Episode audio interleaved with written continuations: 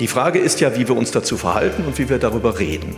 Und wenn wir dann von Abschottung, von Isolation, von hohen Mauern und Obergrenzen und was weiß ich reden, sind das deutliche Signale, von denen ich meine, dass wir als Christen die nicht in den Mund nehmen sollten, weil wir dadurch bestimmten Kräften in dieser Gesellschaft ziemlich deutlich in die Hände spielen. Mit Herz und Haltung. Dein Akademie-Podcast. Flüchtlingshilfe als kirchlicher Auftrag. Das Abschlusspodium des siebten katholischen Flüchtlingsgipfels zum Nachhören. Ihr seid goldrichtig beim Podcast aus der Katholischen Akademie im Bistum Dresden-Meißen. Hier gibt es regelmäßig für euch Beiträge zu den großen Debatten unserer Zeit aus Kirche, Gesellschaft und Politik. Ich bin Daniel Heinze. Herzlich willkommen. Am 15. Juni fand in Berlin der siebte katholische Flüchtlingsgipfel statt. Also kurz nach der Einigung der EU-Innenministerinnen und Innenminister auf eine restriktivere Asylpolitik. Nach dem Schiffsunglück vor der griechischen Küste und nachdem vor einem Monat der Flüchtlingsgipfel zwischen Bund und Ländern zu Ende ging. Rund 100 Experten, Haupt- und Ehrenamtliche kamen an diesem 15. Juni zusammen, um sich dem Anliegen vulnerabler Schutzsuchender zu widmen. Das heißt, dass insbesondere Menschen mit Behinderung, Betroffene von Menschenhandel und unbegleitete minderjährige Flüchtende im Mittelpunkt des Austauschs standen. Ihr hört heute hier bei uns das Abschlusspodium dieser Veranstaltung. Wir haben den Mitschnitt der Diskussion für den Podcast aufbereitet und für eine bessere Durchhörbarkeit geringfügig gekürzt. Diskutiert haben Dr. Stefan Heese, Erzbischof von Hamburg und Vorsitzender der Migrationskommission der Deutschen Bischofskonferenz und Sonderbeauftragter der Katholischen Kirche für Flüchtlingsfragen.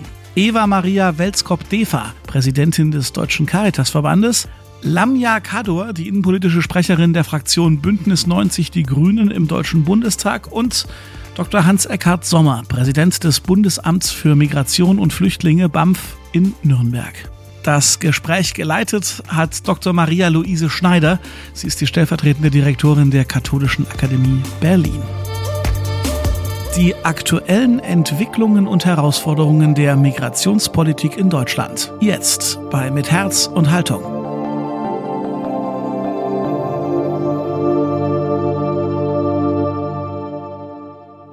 Herr Erzbischof Dr. Hese, wir haben jetzt hier vor, über aktuelle Herausforderungen beim Flüchtlingsschutz allgemein zu sprechen.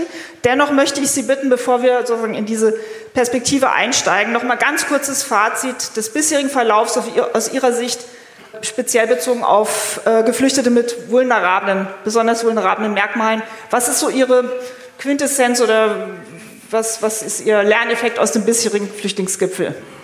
Also erstmal nehme ich wahr, dass das äh, Thema der Innenminister, die diesen, diese Asyleinigung, eine ganz große Rolle in den Diskussionen äh, gespielt hat und immer wieder vorgekommen ist und deutlich geworden ist, welche Knackpunkte wir darin sehen und dass aus unserer Sicht diese Einigung dazu neigt, einen Rückschritt äh, zu bedeuten, wenn wir etwa an die Situation der vulnerablen Gruppen, gerade der Familien und der Kinder denken und die großen Lager, und das Stichwort sind das haftähnliche Bedingungen.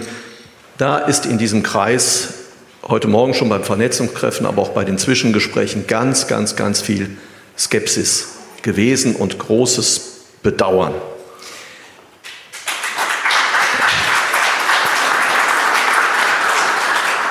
Und das Zweite, was, was glaube ich auch hier mitschwingt, ist dieses entsetzliche Unglück, von mehreren hundert Toten im Mittelmeer, die, die untergegangen sind, die gestorben sind. Ich kann mich nicht erinnern an eine derart große Zahl und das schockiert mich und macht mich betroffen und zeigt mir, wir brauchen unbedingt auch, was die Seenotrettung anbelangt, gemeinsame Lösungen. Das können wir nicht noch so gutwilligen NGOs überlassen, sondern das ist eine gemeinsame Aufgabe, die auch die Staaten äh, schultern müssen. Und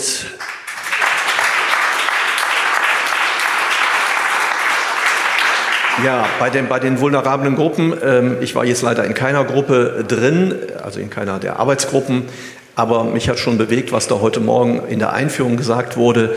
Ähm, die Liste derer, die da genannt sind, ist nicht abschließend und es soll keiner exkludiert werden. Ich würde mal sagen, dass wir den Blick nie weit genug treiben können, sondern immer dehnen müssen.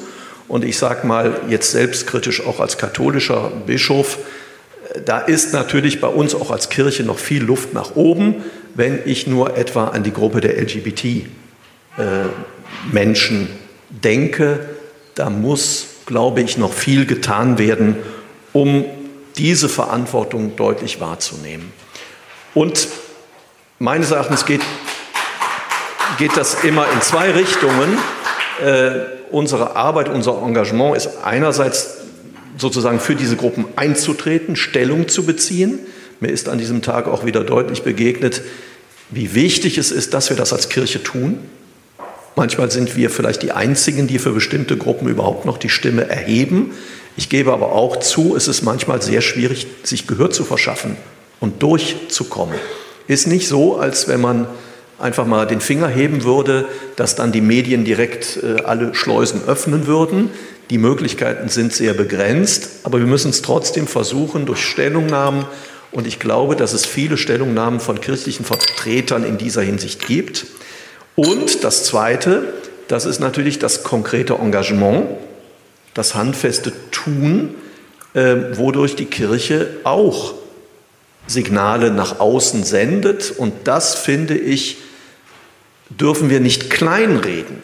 Also ich habe jetzt die aktuellen Zahlen und im letzten Jahr 22 waren das deutschlandweit 95 Millionen an kirchlichen Geldern, die für Menschen auf der Flucht eingesetzt worden sind. Es sind knapp 6000 Hauptamtliche, die in den Diözesen, in den Verbänden und wo auch immer in diesem Feld arbeiten. 6000 und dann eine Zahl von über 30.000 Ehrenamtlichen, die Sie ja alle sozusagen vertreten oder im Huckepack äh, hier heute mitgebracht haben, die dort aktiv sind. Und das ist nach wie vor ein sehr, sehr hohes Niveau und das gibt mir jedenfalls immer wieder auch Mut, dass wir das Ganze nicht äh, nur als ein Mangelthema angehen, sondern dass es ein Thema ist, was wir gestalten müssen zum Wohl der Menschen, um die es geht und dass wir immer weiter nach vorne treiben müssen und wo wir als Kirchen auf keinen Fall nachlassen dürfen. Insofern bin ich dankbar, dass so viele zu diesem Flüchtlingsgipfel gekommen sind, dass wir heute Morgen das Vernetzungstreffen hatten, dass wir gestern Abend auch den Preis gegen Rassismus und Fremdenfeindlichkeit äh, verleihen konnten und damit deutlich machen konnten, was alles in diesem Feld, Gott sei Dank, dank Ihres Einsatzes und vieler anderer in Deutschland läuft. Und das ist nicht wenig. Vielen Dank. Ich bin Ihnen auch dankbar, dass Sie auch von den Stärken des kirchlichen Beitrags äh, her gedacht und besprochen haben, weil wir oft, denke ich, sehr defizitorientiert äh, an dieses Thema herangehen und nicht sehen, was wir auch auch entsprechend des Subsidiaritätsprinzips der katholischen Soziallehre aus, aus eigenen Kräften äh, beitragen sollten, da wo wir sie haben und wo wir eigene Ressourcen einbringen können. Ich würde jetzt zunächst Frau Welskop-Deffer fragen, ein bisschen nach, nach der gesellschaftlichen Grundlage. Sie sind äh, als Ausdrucksform von Kirche die Caritas ein ganz wichtiger Teil und viele von Ihnen gehören ja auch äh, der Caritas an. Sie sammeln täglich Erfahrungen in praktischen Diensten, Beratungen, würden Sie sagen, dass das gesellschaftliche Klima sich positiv oder negativ gewandelt hat, was die Solidaritätsbereitschaft angeht? Bekommt die Caritas so eine Art Grundschwingung damit und wie würden Sie die beschreiben? Das ist eine schwierige Frage, weil ähm, automatisch die Antwort, die man gibt, ja ihrerseits auch wieder Stimmungen bestärkt.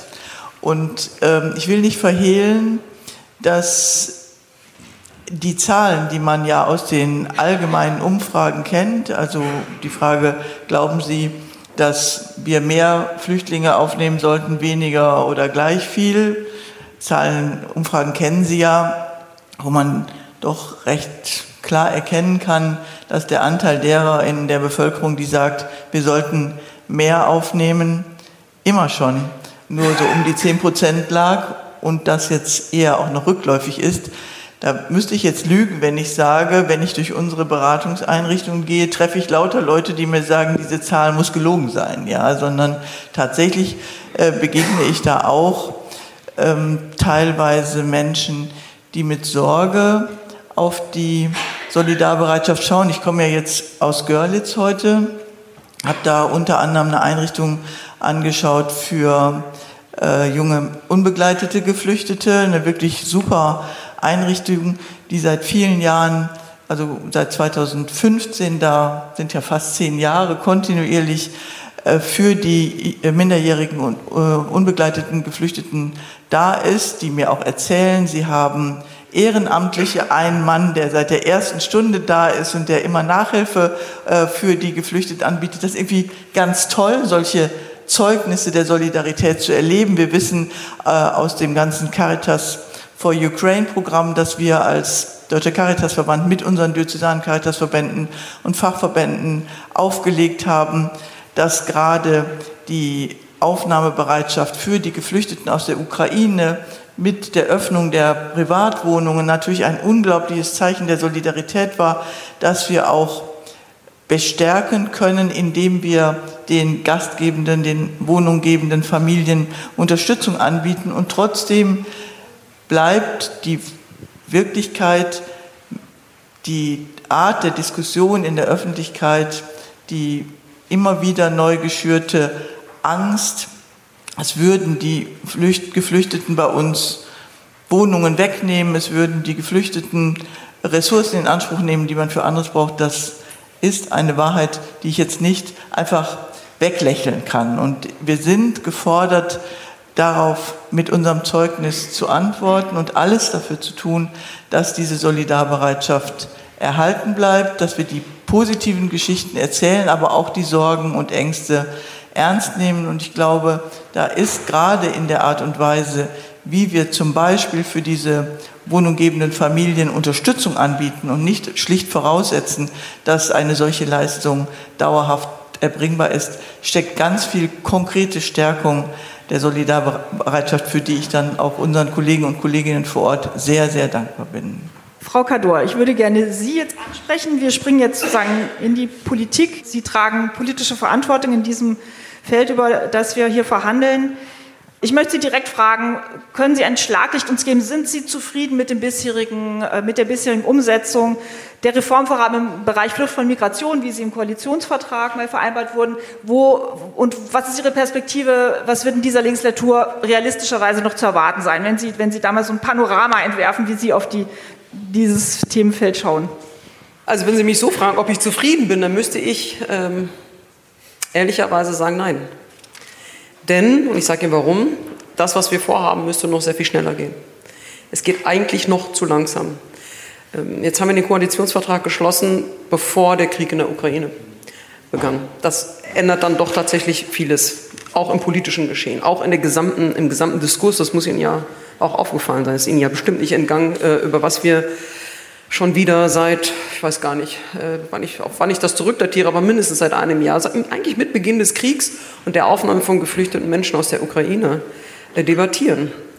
Ähm, A, Sie hatten es ja gerade angesprochen, äh, Frau Welskop, dass wir die Menschen in unsere Wohnungen, in unsere Häuser ein, also aufgenommen haben, was übrigens jetzt im Nachhinein betrachtet doch sehr, sehr gut gelaufen ist. Und wenn wir das vergleichen mit der Aufnahme in Flüchtlingsunterkünften, Sammelunterkünften, wie wir es bei anderen Menschen gemacht haben, wo, es, wo wir zumindest unterm Strich sagen würden, vieles ist aber auch nicht gut gelaufen, würden wir Grüne sagen, warum überlegen wir nicht für alle Menschen, die wir aufnehmen müssen oder wollen irgendwann, vielleicht auch zu überlegen, ob so eine Aufnahme in private Unterkünfte nicht auch eine sinnvolle Lösung ist. Ich meine, es gibt sehr viele Syrerinnen und Syrer in diesem Land, die andere Syrerinnen und Syrer aufnehmen könnten und auch würden. Also man muss diese Menschen ja nicht in Flüchtlingsunterkünfte unterbringen, wenn sie hier private Kontakte oder familiäre Kontakte haben. Das würde mich ja übrigens ja ganz persönlich auch betreffen. Ich bin syrischer Abstammung. Also das ist schon eine Lehre daraus. Eine andere Lehre oder eine andere Beobachtung ist schon, und das möchte ich jetzt auch mal kritisch sagen, auch nachdenklich. Ähm, die Feststellung, haben wir Menschen aus der Ukraine anders behandelt bei der Aufnahme als Menschen aus Syrien oder Afghanistan oder aus anderen Ländern dieser Welt? Ich würde sagen, man kann zu dem Schluss kommen. Das hat zwar, das hat rechtliche Ursachen. Das hat rechtliche Ursachen. Das möchte ich, es gibt Gründe dafür, warum tatsächlich eine andere Behandlung da war. Aber ja, auf dem Papier sieht das vielleicht so aus, dass es vielleicht gerechtfertigt ist, aber in der Wirklichkeit ist es natürlich schon schwierig, weil wir doch irgendwie mit zweierlei Maß messen. Auch das, finde ich, müssen wir ganz selbstkritisch äh, mal hinterfragen, ob das, ob das so gut ist oder ob wir das weiterhin so wollen. Nichtsdestotrotz, jetzt versuche ich es mal irgendwie wieder aus oder, oder auszuwägen. Da haben jetzt als Grüne ja auch eine sehr spezielle Position, die eher für eine linke Migrationspolitik steht, in einem Dreierbündnis, das mehrheitlich nicht unbedingt für eine liberale und progressive Migrationspolitik steht. Das heißt, wir sind dauernd am Aushandeln, dauernd am Verhandeln. Auch über diese Frage, wie Sie sich vorstellen können, GEAS äh, jetzt zuletzt, also gemeinsame europäisches Asylsystem, war so eine Fragestellung, die auch innerhalb der Grünen so und so bewertet worden ist. Und das, daraus haben wir ja nie ein Geheimnis gemacht. Das kriegen Sie ja öffentlich mit, dass wir daraus kein Geheimnis machen. Aber um jetzt auch mal was Positives zu bringen, um es nicht nur so schlecht zu machen, überhaupt nicht. Aber das sind halt meine kritischen Gedanken dazu. Wir sind gerade jetzt gerade dabei, das Fachkräfteeinwanderungsgesetz zu verhandeln. Also jetzt, mit jetzt gerade meine ich wirklich jetzt gerade wird es zu Ende verhandelt. Wenn wir Glück haben, funktioniert das alles. Und wir haben dann endlich das Fachkräfteeinwanderungsgesetz, das hoffentlich auch seinen Namen verdient. Geplant ist auch, dass wir schon längst hätten verhandeln wollen, das Staatsangehörigkeitsgesetz, was vor allen Dingen in die Schlagzeilen gekommen ist, weil wir die Doppelstaatsangehörigkeit beispielsweise ermöglichen wollen, dass wir andere Erleichterungen wollen für Menschen, die hier geboren sind. Aber die gibt es ja schon längst, da wird Herr Sommer wahrscheinlich sehr viel mehr sagen können als ich zu.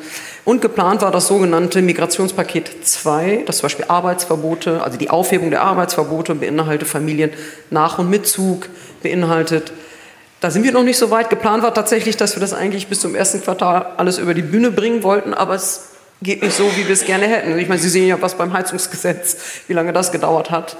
Ich meine, einerseits ist es ja gut, sehr viel zu streiten. Andererseits, gerade bei solchen wesentlichen Fragen, äh, wo es eben auch um Menschenleben geht, würde ich mir manchmal wünschen, wir könnten etwas schneller sein. Aber in der Dreierkonstellation, ist es wirklich, äh, ist es immer, die, die Frustration, das muss man erstmal irgendwie verdauen können, dass alles nicht so schnell geht, wie man es eigentlich doch gerne hätte. Insofern würde ich sagen, so richtig, richtig zufrieden bin ich nicht, aber es ist wahrscheinlich, ähm, der Wille ist da, Kommunen zu entlasten. Der MPK-Beschluss hat es ja zum Teil eben auch so beschlossen. Einerseits sozusagen finanzielle Unterstützung, auch, und jetzt bin ich wieder ein bisschen kritischer, was das betrifft, bei gleichzeitiger, also wir haben viel über Abschiebungen und andere Mechanismen gesprochen bei der MPK, wenig über, wie kriegen wir Integration verbessert. Also de facto vor Ort besser hin. Selbst wenn GEAS jetzt greifen würde, all das, was GEAS jetzt äh, während dieses Kompromisses geschlossen worden ist, wird es erst in zwei, drei Jahre tatsächlich Anwendung finden. Das heißt, wir werden nicht sofort die Kommunen entlasten können. Das ist ja auch ein Trugschluss. Insofern, ich weiß nicht, ob man, also ich glaube, wir müssen vor allem unseren Fokus stärker auf das legen, was wir hier in Deutschland maßgeblich vorantreiben können, um tatsächlich das Ankommen von Menschen zu erleichtern und vielleicht auch ein bisschen, wir werden ja zunehmend, das finde ich ja gut, sensibler, indem wir sagen, naja, wir können nicht Menschen nach erster und zweiter Klasse und auch nicht Geflüchtete nach erster und zweiter Klasse unterscheiden. Und wir sehen auch, dass sehr viele Syrinnen und Syrer, das möchte ich hier nochmal sagen, 80 Prozent der hier äh, zugewanderten Syrerinnen und Syrer sind inzwischen deutsche Staatsbürger. Die haben binnen kürzester Zeit, ich, das war mal eine Zahl, die mir vorgelegt, aber korrigieren Sie, Sie mich. Können es gleich, Sie Jedenfalls war es ein sehr großer Teil, der in sehr schneller, kurzer Zeit, also übermäßig schnell, als eigentlich normalerweise vorgesehen, alle möglichen Erfordernisse aufgebracht hat, um sich hier einzubringen. Das ist ja schon mal sehr positiv. Das heißt, es funktioniert ja dann doch an vielen Stellen doch ganz positiv. Bei allem Problem, die wir haben. Vielen Dank erstmal für diese erste Stellungnahme. Ich möchte jetzt Sie, Herrn Dr. Sommer, ansprechen. Das BAMF ist ja unter kritischer Begleitung der Öffentlichkeit und auch der Öffentlichkeit, die hier im Raum sitzt. Ähm, vor allem geht es ja natürlich hier um die gute, effiziente, schnelle und qualitätsvolle äh, Umsetzung von Asylverfahren, neben natürlich noch anderen Aufgaben. Ich möchte Sie jetzt fragen, von den Reformen oder Reformvorhaben, die wir hatten in dem Bereich, was nehmen Sie es als hilfreich wahr? Wo wünschen Sie sich noch andere Regelungen oder wo gibt es äh, wo gibt's sozusagen Verbesserungen auch, also im hinsichtlich der gleichzeitigen Zielerreichung schnellerer und qualitativ hochwertiger Asylverfahren? Zunächst einmal vielleicht, dass man noch mal einen kleinen Blick drauf werfe, wie die Zugangssituation ist, vielleicht bevor ich dazu äh, etwas sage. Wir hatten ja im letzten Jahr, kamen wir aus Corona raus, wir hatten Zugangszahlen im Monat von etwa 12.000. Das war für meine Behörde. Ich habe ja Sie sprachen, glaube ich, von wie viel, wie viel Vollamtliche in der katholischen Kirche sind. Ich habe unter 9.500 äh, vollamtliche Mitarbeiter bei mir im Amt, teilweise in Teilzeit, die sich äh, darum kümmern. Wir kamen damit ohne weiteres äh, zurecht.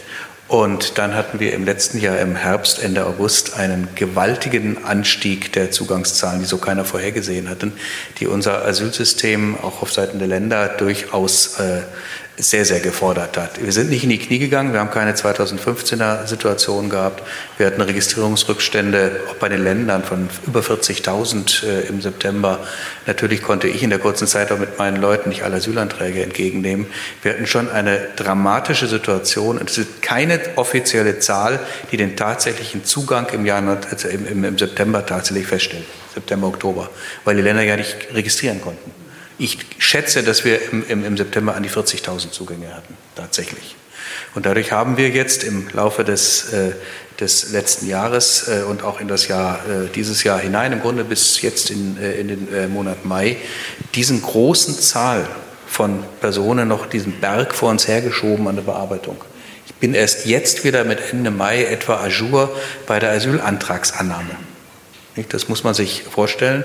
Trotz der hohen äh, Zahl der Mitarbeitenden, äh, die ich habe, äh, das war eine sehr hohe, sehr hohe Belastung auch für meine, meine Behörde. Wir haben jetzt erhebliche Rückstände. Ich sage das ganz offen. Wir haben 175.000 laufende Asylverfahren zurzeit.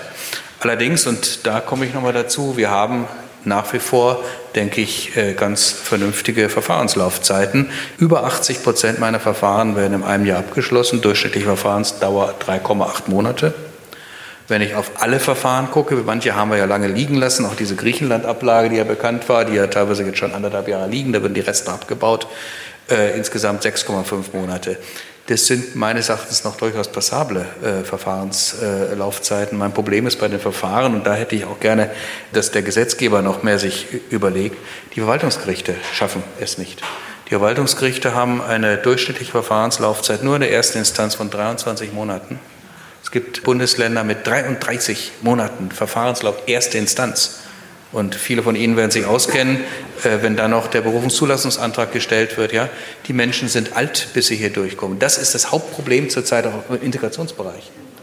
Und das ist bisher nicht gelöst. Auch das Gesetz, was Sie äh, ansprachen hier, was am 1.1. in Kraft getreten äh, ist zur Beschleunigung der Asylverfahren und äh, der Asylgerichtsverfahren, wird da keinen nennenswerten Einfluss bringen. Es sind ein paar wichtige Stellvorschrauben gemacht worden. Ich habe das auch unter, unterstützt. Wir haben auch als Behörde eine gewisse Entlastung bekommen, weil wir die Widerrufsverfahren, die nach, drei Monaten, nach drei Jahren für alle jetzt weghaben und nur noch anlassbezogen Widerrufsprüfungen machen. Das war eine, eine gute Sache. Aber das Problem ist damit nicht gelöst und das ist meines Erachtens zurzeit unser zentrales Problem im Asylbereich, dass, die, dass hier Menschen in den Verfahren über in, in zwei Jahren, drei Jahren hängen, ja, und äh, im Grunde die Perspektive unklar ist. Die sind abgelehnt worden von uns. Der größte Teil wird wieder abgelehnt werden, manche aber vielleicht eben auch nicht durch die Gerichte.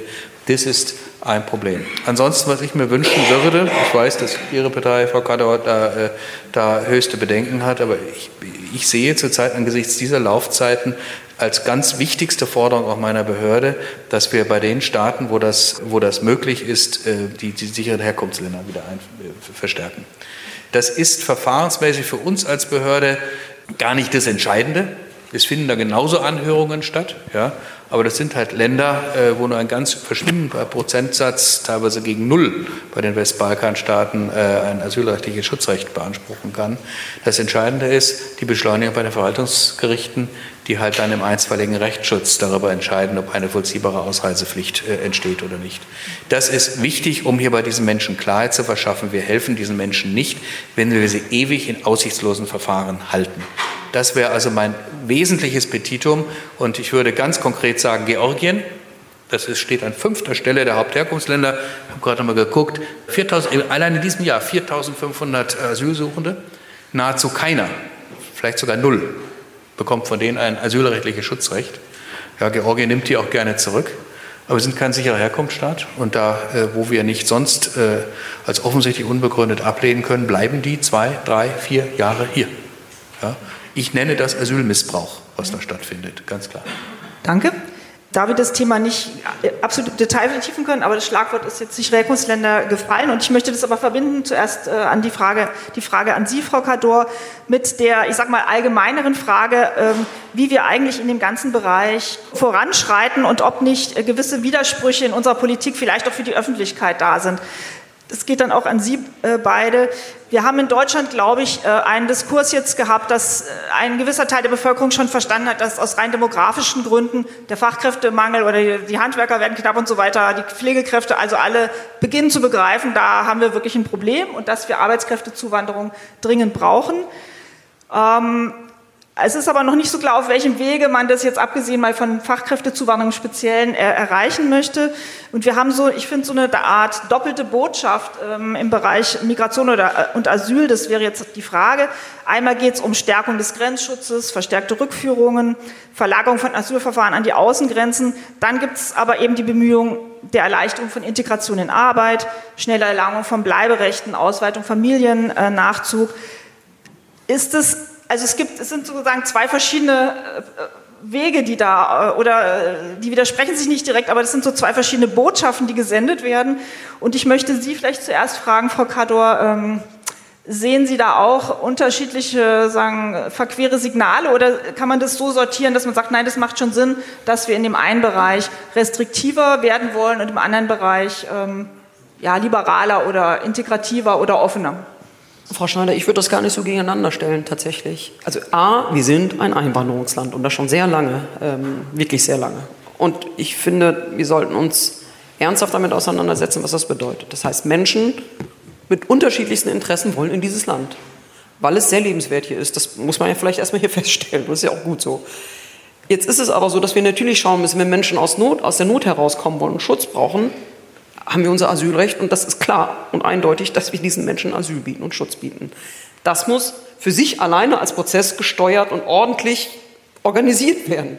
Was das bedeutet und dass das humanitär laufen muss und dass es nach menschenrechtlichen Standards natürlich verlaufen muss.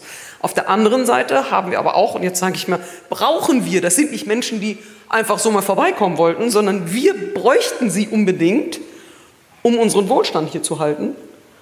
Das heißt, wir müssen ein Angebot formulieren.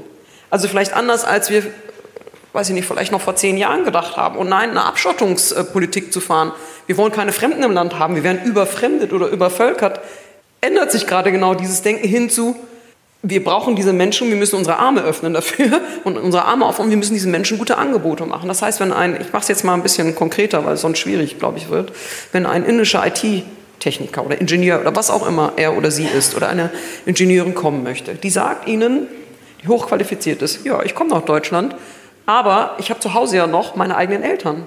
Und da bei uns in Indien aber der Wert von Familie sehr hoch und sehr stark ist, gerade auch was die Eltern betrifft, also die Großelterngeneration in dem Fall, können wir uns eine Auswanderung ohne Eltern nicht, also Großeltern nicht vorstellen, schon gar nicht ohne die Kinder. So, jetzt müssen wir überlegen, ist es uns das wert, wenn Menschen sagen, wir kommen für sie finanziell auf, wir übernehmen die Versicherungen, Wohnraumerfordernis, all das, was man sonst noch bisher braucht.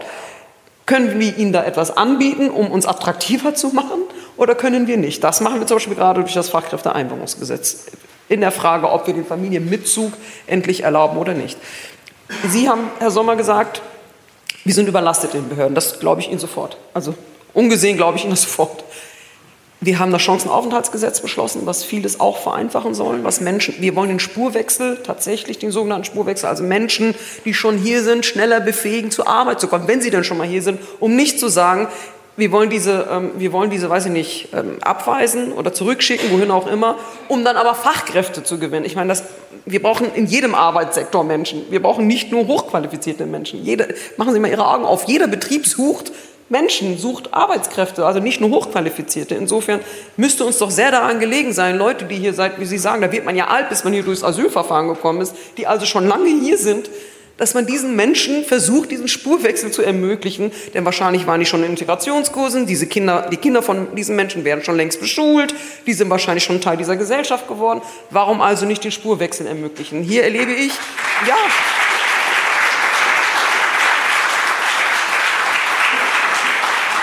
Das sind zwar vielleicht für Sie kleine Stellschrauben, aber wenn man das zusammendenkt, sind es durchaus zusammengedacht, größere, größere Zusammenhänge, die vielleicht auch gerade diese Behörden eben auch entlasten sollen. Eine stärkere Digitalisierung, da sind wir ja auch letztlich mit dran, das muss auch möglich sein in den Behörden.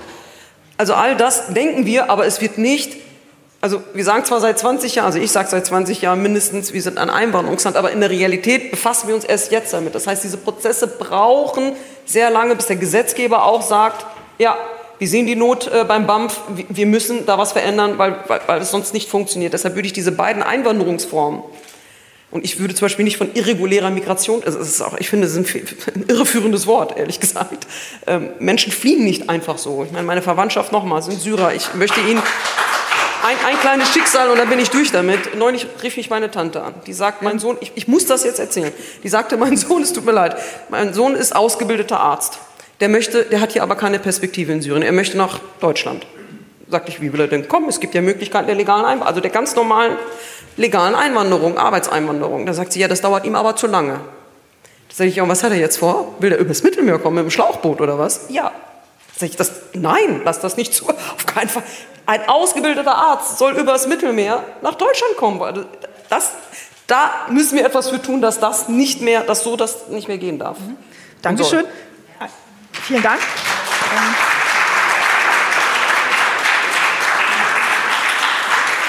Herr Dr. Sommer, Sie haben beim Spurenwechsel so ein bisschen gezuckt, aber ich nehme Sie jetzt nicht dran, weil ich äh, möchte es gerne nochmal hier, nach hier drüben wechseln, auch zu dem Thema, Themenbereich restriktivere Linie, wie gesagt, mehr, mehr Grenzschutz, äh, also über verwandten Außengrenzen, die ganzen Diskussionen, die wir haben und auf der anderen Seite die Bemühungen, Deutschland mehr zu öffnen, schneller zu integrieren. Einfach von Ihnen so eine Einschätzung, Lageeinschätzung, geht es für Sie in die richtige Richtung oder sehen Sie da irgendwelche Widersprüche, Verwerfungen, Unklarheiten? Ich glaube, wenn man auf das Politikfeld schaut, sehen wir lauter Widersprüche. Und vermutlich geht es am Ende auch nicht äh, ohne Widersprüche, weil es einfach so unglaublich komplex ist und weil wir die Wirklichkeit von so verschiedenen Menschen berücksichtigen möchten. Frau Kador, so sehr das auf den ersten Blick sympathisch klingt, äh, wir möchten nicht, dass ein syrischer ausgebildeter Arzt sich aufs Mittelmeer begibt. Wir möchten überhaupt nicht, dass ein Mensch sich aufs Mittelmeer begibt. Und wir wissen ja zugleich, dass diese ganzen Schleppermethoden überhaupt nur von denen in Anspruch genommen werden können, die überhaupt das Geld haben, um die Schlepper zu bezahlen. Und gleichzeitig ist es so furchtbar, dass sie sich immer wieder verlocken lassen, Routen zu wählen, die lebensgefährlich sind und die sich selbst und ihre Familie in Gefahr bringen, weil auch eben die Realität so schwierig ist und es jeden Tag ist sie anders. Sie ist jeden Tag anders. Das Klimathema führt dazu, dass Menschen, die gestern und vorgestern noch dachten, dass sie in ihrer Heimat sicheres Auskommen haben, merken, äh, sie verlieren ihre Lebensgrundlagen. Die gesetzlichen Rahmenbedingungen ändern sich und deswegen glaube ich, dass am Ende wir auch als Caritas als Kirche, wir dürfen in Bezug auf die Widersprüche nicht päpstlicher sein als der Papst. Ein Mindestmaß an Widersprüchlichkeit der Politik werden wir aushalten müssen, damit überhaupt Fortschritte erreicht werden. Dankeschön. Herr Erzbischof, auch kurz von Ihnen. Ja, nun ist der Papst ja auch nicht mehr so ganz so päpstlich. Insofern muss man gucken, was da kommt. Also, ich stimme Ihnen zu, ähm, den Spurwechsel würde ich bevorzugen und es geht nicht, dass die Leute immer in diesen Kettenduldungen sind und nicht, nicht vom Fleck äh, kommen. Das ist unmenschlich. Und wir brauchen die Menschen und deswegen müssen wir auch Zeichen des Willkommens setzen. Die Lage ist komplex, da gebe ich Ihnen recht und ist alles andere als trivial. Das wissen Sie ja genauso gut wie ich. Aber die Frage ist ja, wie wir uns dazu verhalten und wie wir darüber reden. Und wenn wir dann von Abschottung, von Isolation, von hohen Mauern und Obergrenzen und was weiß ich reden, sind das deutliche Signale, von denen ich meine, dass wir als Christen die nicht in den Mund nehmen sollten, weil wir dadurch bestimmten Kräften in dieser Gesellschaft ziemlich deutlich in die Hände spielen.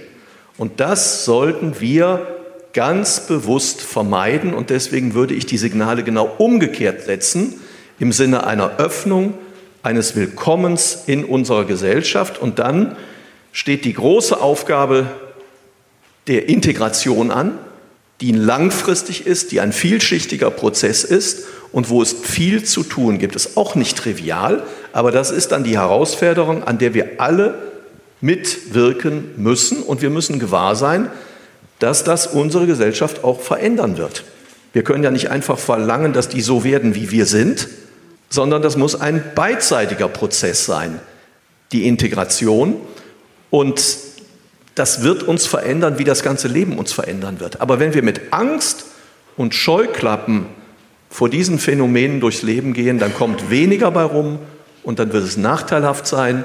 Im Gegenteil, wir müssen das positiv und produktiv anpacken und was draus machen. Und ich kann nur sagen, ich erlebe viele gelungene Integrationsbeispiele. Gott sei Dank. Dankeschön.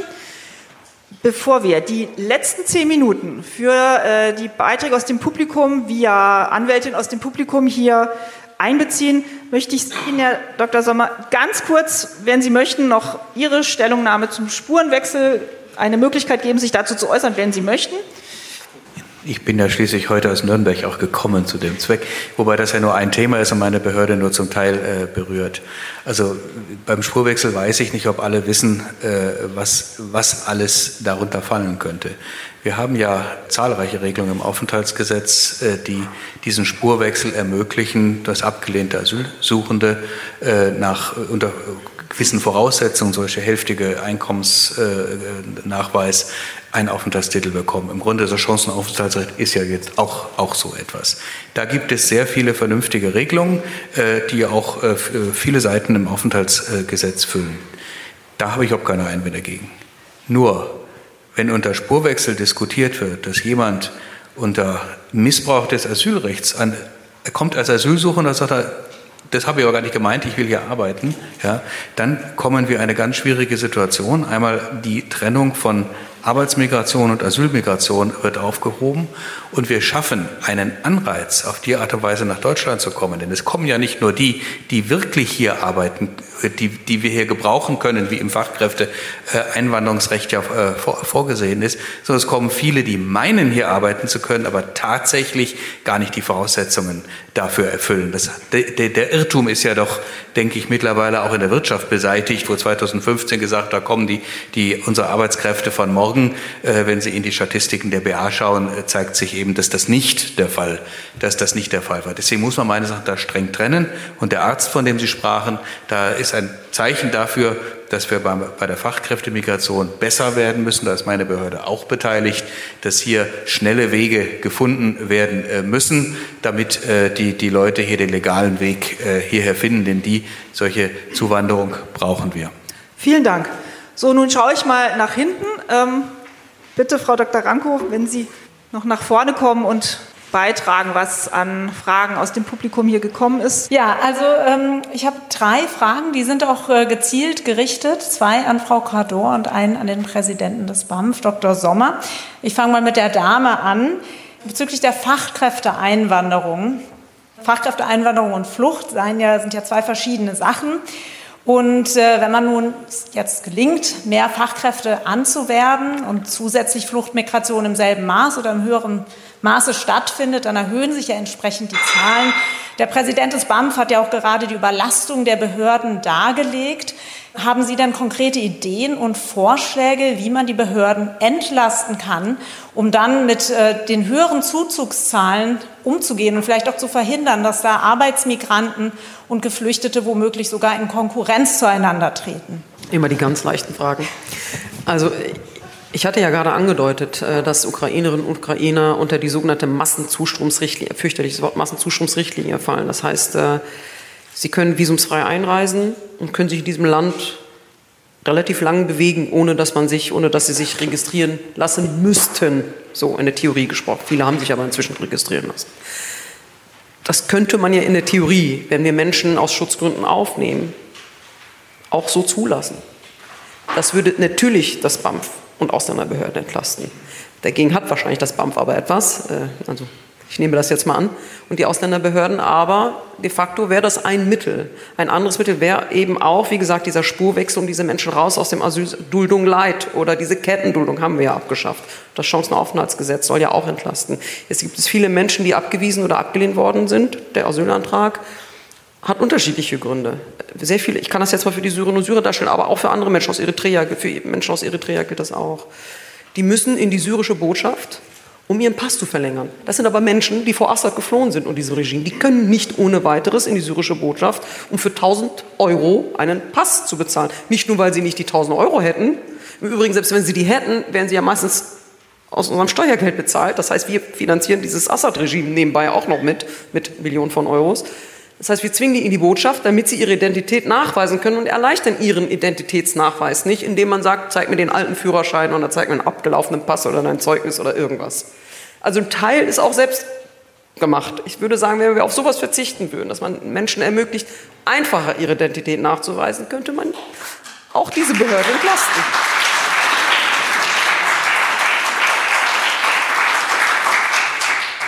Danke. Nächste Frage bitte. Ja.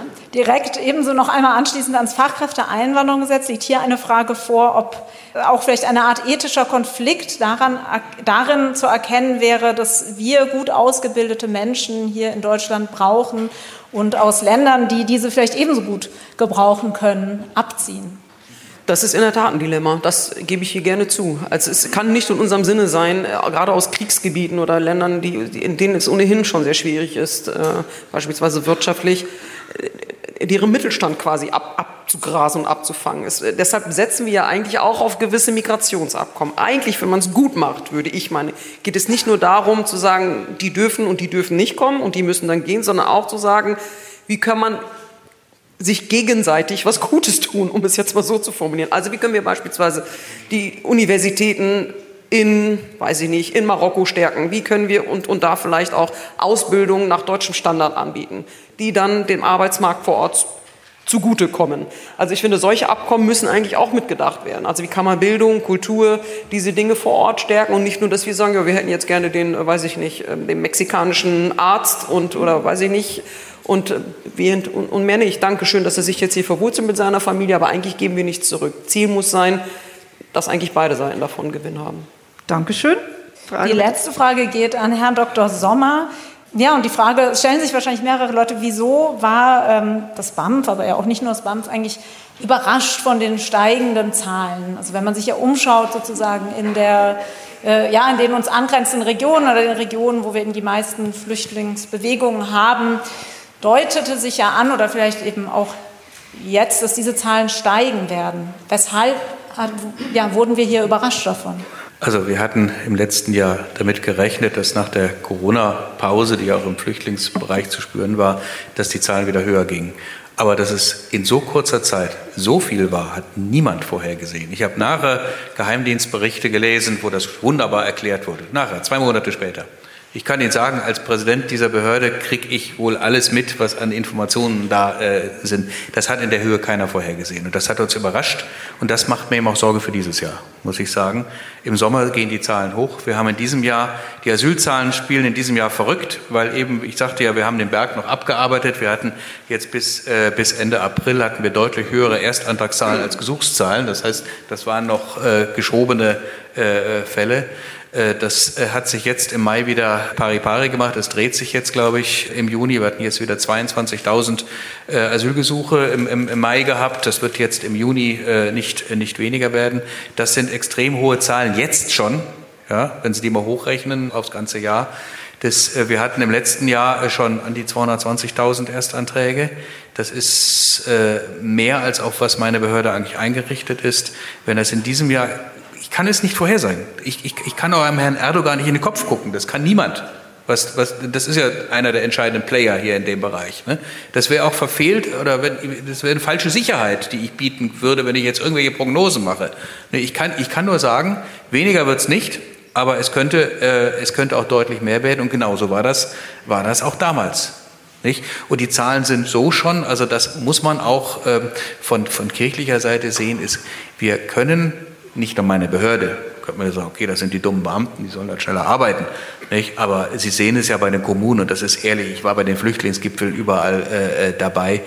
Es ist mittlerweile eine Grenze des, des, Zugangs in diesem Jahr erreicht, weil wir ja die vielen Ukrainer auch noch unterzubringen haben. Das kann man nicht einfach ignorieren und sagen, kommt, da kommt immer noch was obendrauf. Die Sorge der Bürgermeister ist und Bürgermeisterin ist ehrlich.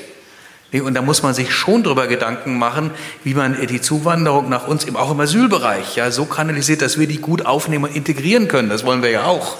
Nicht, auch da war meine Behörde ja massiv gefordert. Wir haben ja in den letzten zwölf Monaten 400.000 Personen in die Integrationskurse gebracht. Das war fast, die Zahl hat sich ja fast vervierfacht in, in, in einem, einem Jahr. Nicht? Aber da ist auch irgendwo oben eine Grenze. Mehr geht dann halt auch nicht. Und die Integration kann nicht nur staatlich durch, durch Schulungen gemacht werden. Integration findet vor Ort statt. Und wenn keine Menschen, ich höre überall, dass die Menschen sich zurückziehen aus der, aus der Flüchtlingsbetreuung. Ja, das kann man ja nicht einfach ignorieren und nur im Wort reden, dass wir müssen äh, noch Grenzen äh, weiter öffnen, äh, damit noch mehr kommen. Das, wir müssen auch schauen, dass wir in diesem Staat weiter gut zusammenleben. Ich, auf die politischen Entwicklungen, die äh, brauche ich ja nicht hinweisen, das sieht ja jeder, ja, äh, was danke. wir hier vor uns ja, haben. Ja. Ne? Ich weiß, äh, Frau Kador kribbelt Mich kribbelt aber äh, als diejenige, die die Zeit einhalten muss. Ich glaube, wir können hier ganz, ganz viele Themen nicht vertiefen.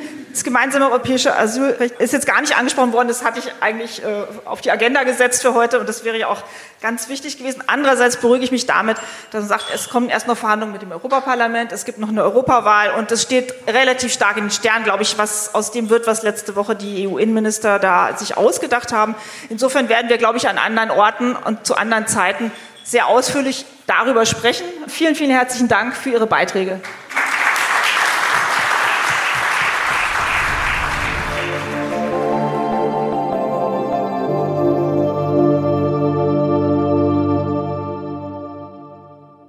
Abschlusspodium des katholischen Flüchtlingsgipfels am 15. Juni 2023 in Berlin. Herzlichen Dank an das Team der Katholischen Akademie in Berlin und an das Sekretariat der Deutschen Bischofskonferenz. Die haben alle den Mitschnitt der Veranstaltung möglich gemacht und organisiert. Und jetzt freuen wir uns auf euer Feedback, eure Gedanken. Bitte am besten per Instagram, Facebook oder über die Website lebendig-akademisch.de. Und wenn ihr uns supporten mögt, dann empfehlt uns einfach weiter oder abonniert unseren Podcast und gebt uns gerne eine 5-Sterne-Bewertung bei Apple Podcasts oder bei Spotify. Vielen Dank für eure Unterstützung. An dieser Folge mitgearbeitet haben Thomas Arnolds, Jonathan Burger, Emily Siegel, Pauline Krause und ich. Mein Name ist Daniel Heinze. Danke fürs Zuhören und bis zum nächsten Mal. Mit Herz und Haltung. Dein Akademie-Podcast.